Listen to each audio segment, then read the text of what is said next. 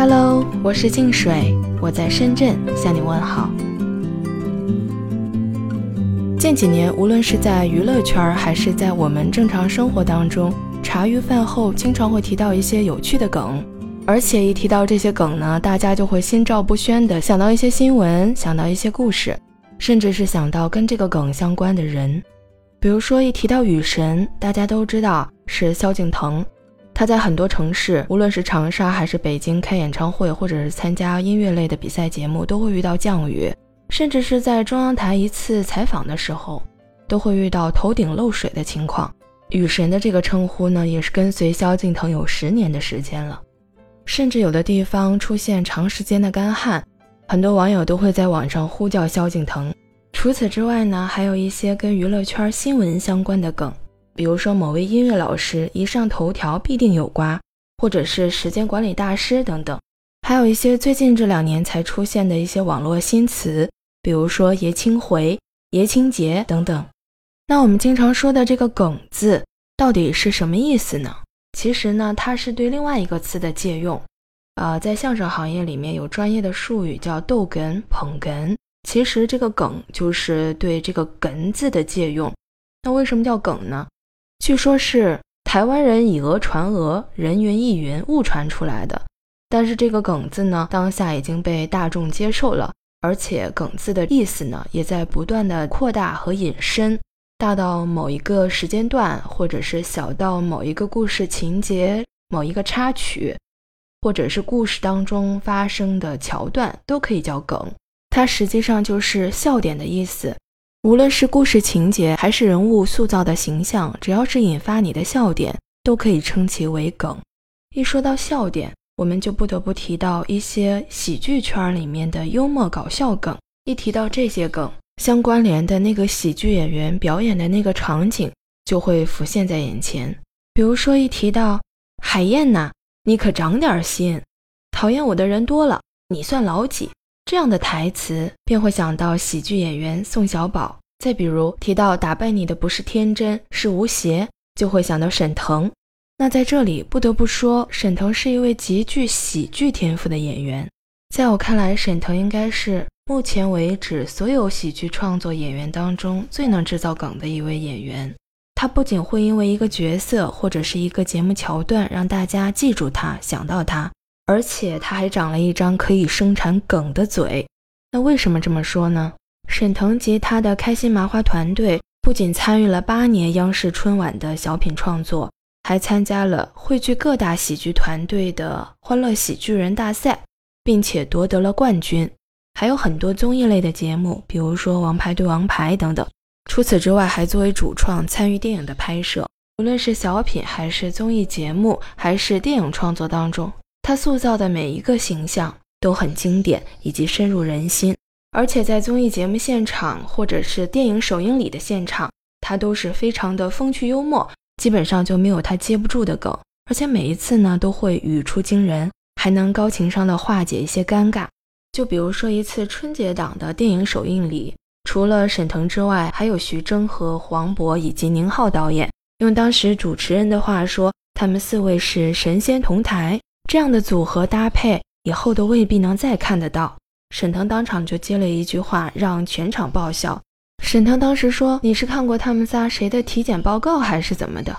另外还有一次，在浙江卫视的综艺节目《王牌对王牌》上，沈腾在游戏环节竟然出了两次口误，把大雅之堂浙江卫视说成了江苏卫视。好在这是一档综艺娱乐类的节目。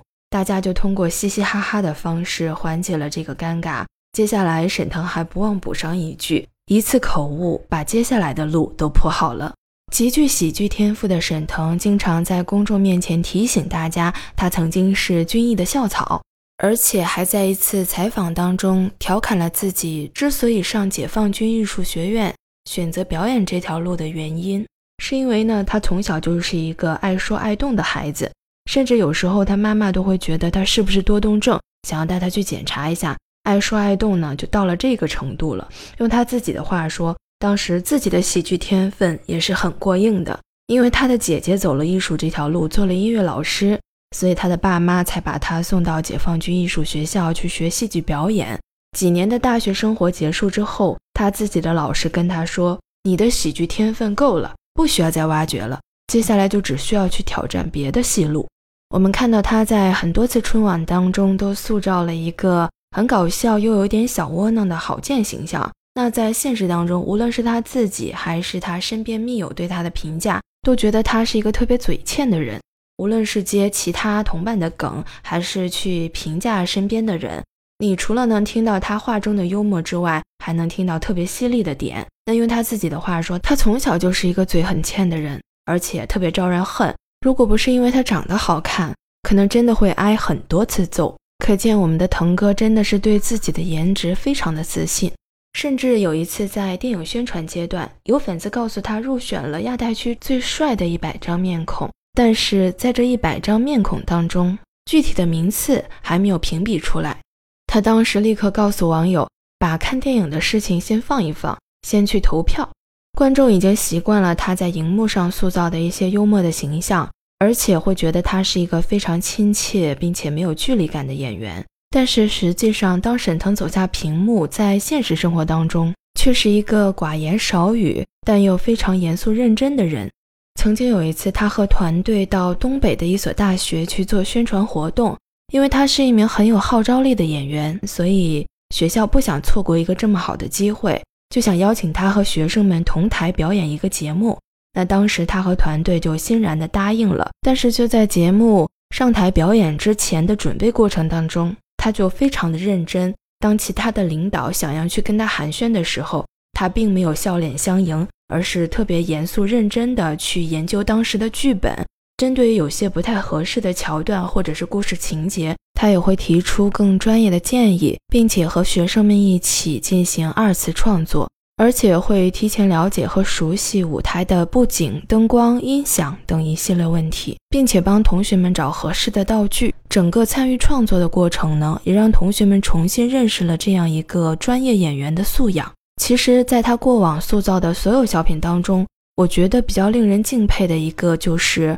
是他曾经在《欢乐喜剧人》的舞台上表演的一段致敬卓别林的一段默剧小品。小品的名字叫《小偷在哪儿》。这是一个发生在公交车上的智斗小偷的故事。当公交车上的所有人都在漠视小偷行窃的时候，就只有沈腾饰演的这一个角色，凭一己之力，积极勇敢地去阻拦小偷行窃，最终用正义感化了这个小偷。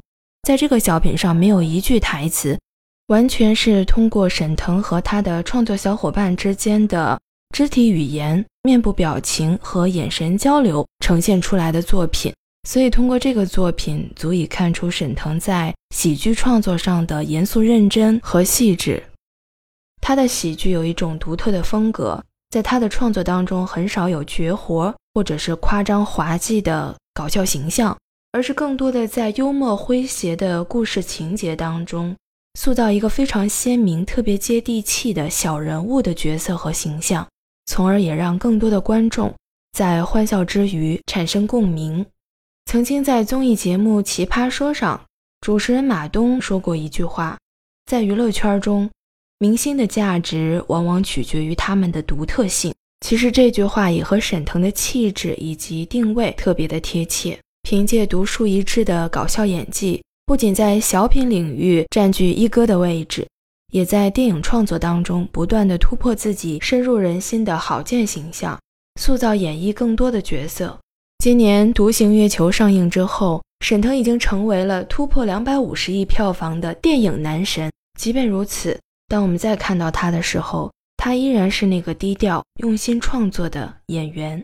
也希望他能够创造更多的笑点。带给观众更多的欢乐。今天关于梗的话题，我们就先聊到这里了。期待你的订阅、收藏和评论。谢谢收听，我们下期节目再见。